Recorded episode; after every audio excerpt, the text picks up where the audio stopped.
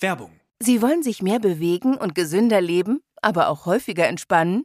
Die App TK Coach unterstützt Sie dabei. Mit kurzen Übungen für die bewegte Pause. Oder den 8-Minuten-Workouts mit Olympiasieger Fabian Hambüchen. Finden Sie Ihre innere Mitte dank einer Runde Anti-Stress-Yoga. Oder mit vielen kurzen Atem- und Entspannungsübungen. Das alles und noch viel mehr in der App TK Coach. Jetzt einen Monat lang testen. Für TK-Versicherte kostenlos. Werbung Ende.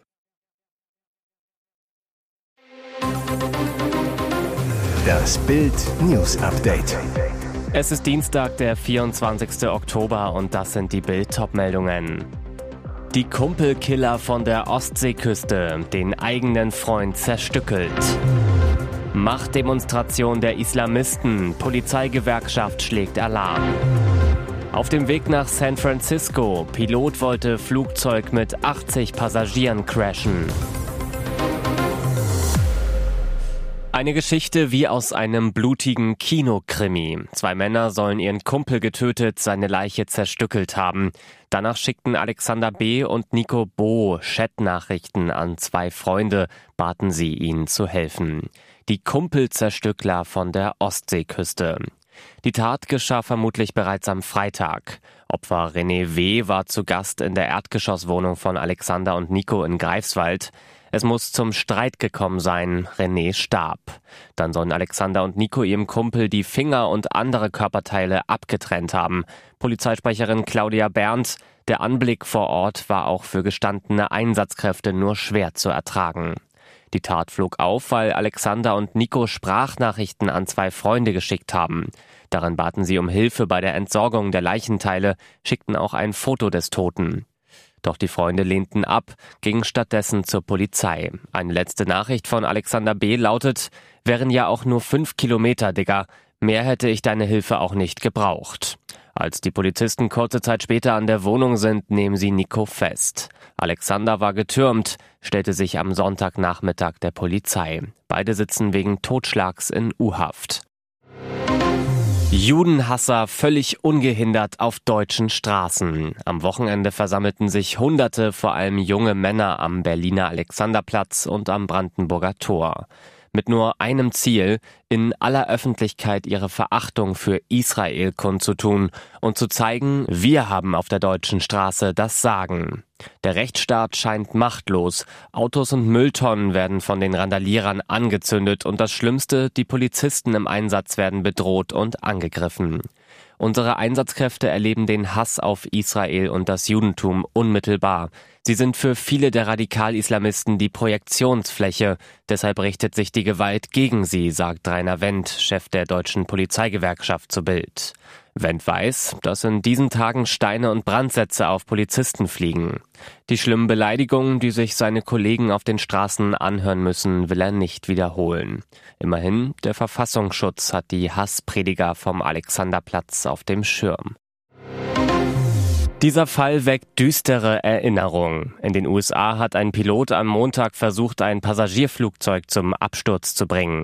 Der Verdächtige saß auf einem Alaska Airlines Flug von Everett im US-Bundesstaat Washington nach San Francisco im Cockpit, obwohl er außer Dienst war.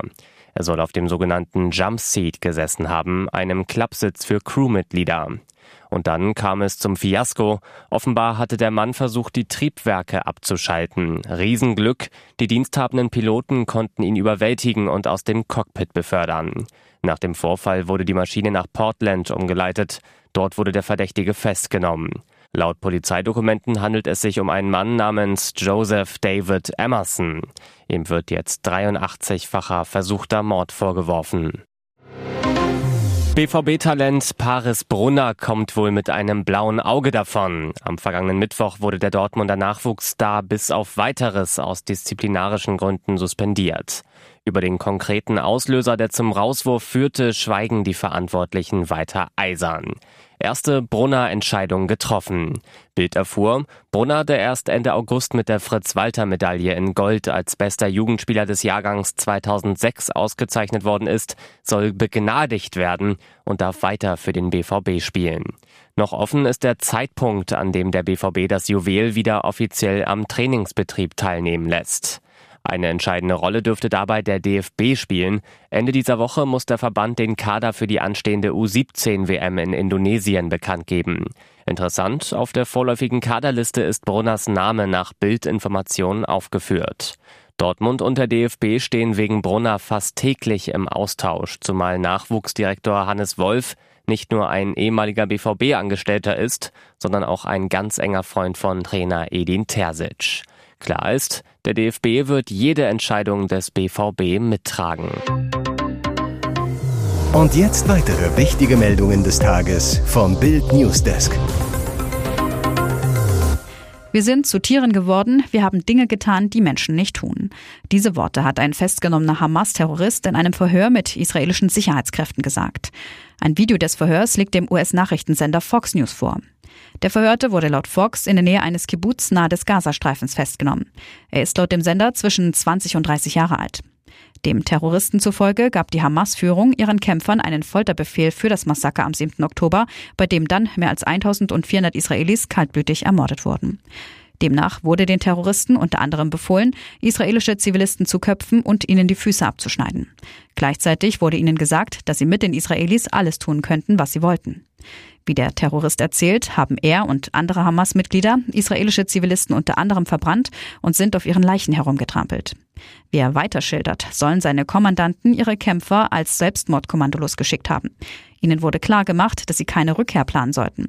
Während die Terroristen ihre Gräueltaten begingen, hätten sie Videos aufgenommen und diese in einer Telegram-Gruppe verbreitet. Diese Folterer und Mörder sollen für ihre Taten bezahlen. Das ist das Ziel einer neuen israelischen Spezialeinheit, die nach dem Hamas-Überfall mit mehr als 1400 Toten ins Leben gerufen wurde. Sie soll jeden der rund 2500 Terroristen ausfindig machen und eliminieren, der am Massaker des 7. Oktober beteiligt war. Bevor er rausgeworfen wird, hat er selbst hingeschmissen. Der umstrittene ZDF-Philosoph Richard David Precht hat wegen seiner antisemitischen Äußerungen in seinem Podcast Lanz und Precht sein Amt als Honorarprofessor an der Lüneburger Leuphana-Universität niedergelegt. Die Unileitung bestätigte gegenüber Bild, Dr. Richard David Precht hat am vergangenen Wochenende gegenüber der Universitätsleitung seinen sofortigen Rückzug von seiner Honorarprofessur an der Leuphana Universität Lüneburg erklärt. Die Universitätsleitung respektiert diese Entscheidung und dankt Herrn Precht für sein großes Engagement und seine über viele Jahre hinweg für die Universität geleistete Arbeit. Das Studentenparlament hatte zuvor von der Unileitung gefordert, jegliche Kooperation mit Richard David Brecht mit sofortiger Wirkung zu beenden. Darüber berichtete die Lüneburger Landeszeitung zuerst. Precht lehrte in Lüneburg seit zwölf Jahren als Honorarprofessor. Die Kritik an Precht wuchs deutschlandweit, seit er in einem Podcast mit Talkshow-Moderator Markus Lanz gesagt hatte, dass es orthodoxen Juden aufgrund ihrer Religion verboten sei, zu arbeiten. Ein paar Sachen wie Diamanthandel und ein paar Finanzgeschäfte ausgenommen. Für die Lüneburger Studentenvertretung waren das zutiefst antisemitische Äußerungen. Als Studentenschaft stelle man sich klar gegen jeden Antisemitismus. Mit einem Hollywood-Star explosiver Sex, Queen-Schwester hatte heiße Affäre. Pikante Details aus dem Leben der Queen-Schwester Prinzessin Margaret werden jetzt bekannt. Sie soll eine wilde Affäre mit dem damaligen Hollywood-Entertainer Eddie Fisher gehabt haben. Das berichtet nun dessen Ex-Frau. Terry Richard, Fischers vierte Ehefrau, plaudert in einem Interview mit der Daily Mail ziemlich heiße Details aus. Das dürfte dem Palast gar nicht gefallen. Eddie sprach nie in der Öffentlichkeit über Prinzessin Margaret, er respektierte sie zu sehr. Aber er erzählte mir während unserer Ehe viele, viele Male von ihrer Begegnung, so Richard. Fischer, damals 24 Jahre alt und ledig, lernte die damals 22-jährige Prinzessin Margaret 1953 auf dem Red, White and Blue Wohltätigkeitsball im Dorchester Hotel in London kennen. Damals dabei Queen Elizabeth und Queen Mom. Eddie war sofort in sie vernarrt, als er sie das erste Mal sah. Er sagte mir, sie sei winzig und habe die schönsten blauen Augen, die man sich vorstellen kann. Auf dem Ball habe der Hollywood-Schönling, der damals ein Harry Styles seiner Zeit war, 45 Minuten lang Liebeslieder nur für Margaret gesungen. Wenn Eddie seinen Charme spielen ließ, ließ er ihn wirklich spielen, so Richard. Margaret habe ihn daraufhin ins Clarence Haus, ihren damaligen Wohnort, eingeladen. Man muss sie bewundern. Ihre Mutter und ihre Schwester, die Königin, waren bei der Veranstaltung anwesend und sie hatte den Mut, Eddie ins Ohr zu flüstern und ihm einen Antrag für Sex zu machen, so Richard. Richard weiter. Eddie sagte mir, sie sei ein Mädchen, das genau wisse, was sie wolle, und in der Nacht des Balls wollte sie ihn. Es folgte eine der leidenschaftlichsten und intensivsten sexuellen Begegnungen seines Lebens. Diese Entdeckung bringt die bisherige Geschichtsschreibung des Mondes ins Wanken. Bei der Untersuchung von Mondstaub, der von Astronauten der Apollo 17 Mission 1972 zur Erde gebracht wurde, stießen Forscher auf die bislang ältesten Kristalle des Erdtrabanten, die sein Alter auf beeindruckende 4,46 Milliarden Jahre festlegen. Das sind ganze 40 Millionen mehr, als bisher angenommen wurde. Und wirft ein völlig neues Licht auf die Entstehungsgeschichte unseres himmlischen Nachbarn. Die Forscher enthüllten, dass der Mond in der Entstehungsphase des Sonnensystems aus den Trümmern entstand, die durch den gigantischen Zusammenstoß der Urerde mit dem marsgroßen Himmelskörper Theia verursacht wurden. Diese Kollision war derart gewaltig, dass Unmengen an Gestein ins All katapultiert wurden. Der junge Mond bestand zu Beginn komplett aus flüssigem Gestein, das sich erst nach ausreichender Abkühlung an der Oberfläche in feste Gesteine und schließlich in Zirkonkristalle verwandelte.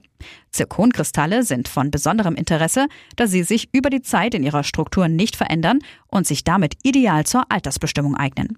Das Forschungsteam unter der Leitung von Jenica Greer von der University of Glasgow in Großbritannien setzte hierfür modernste Techniken ein.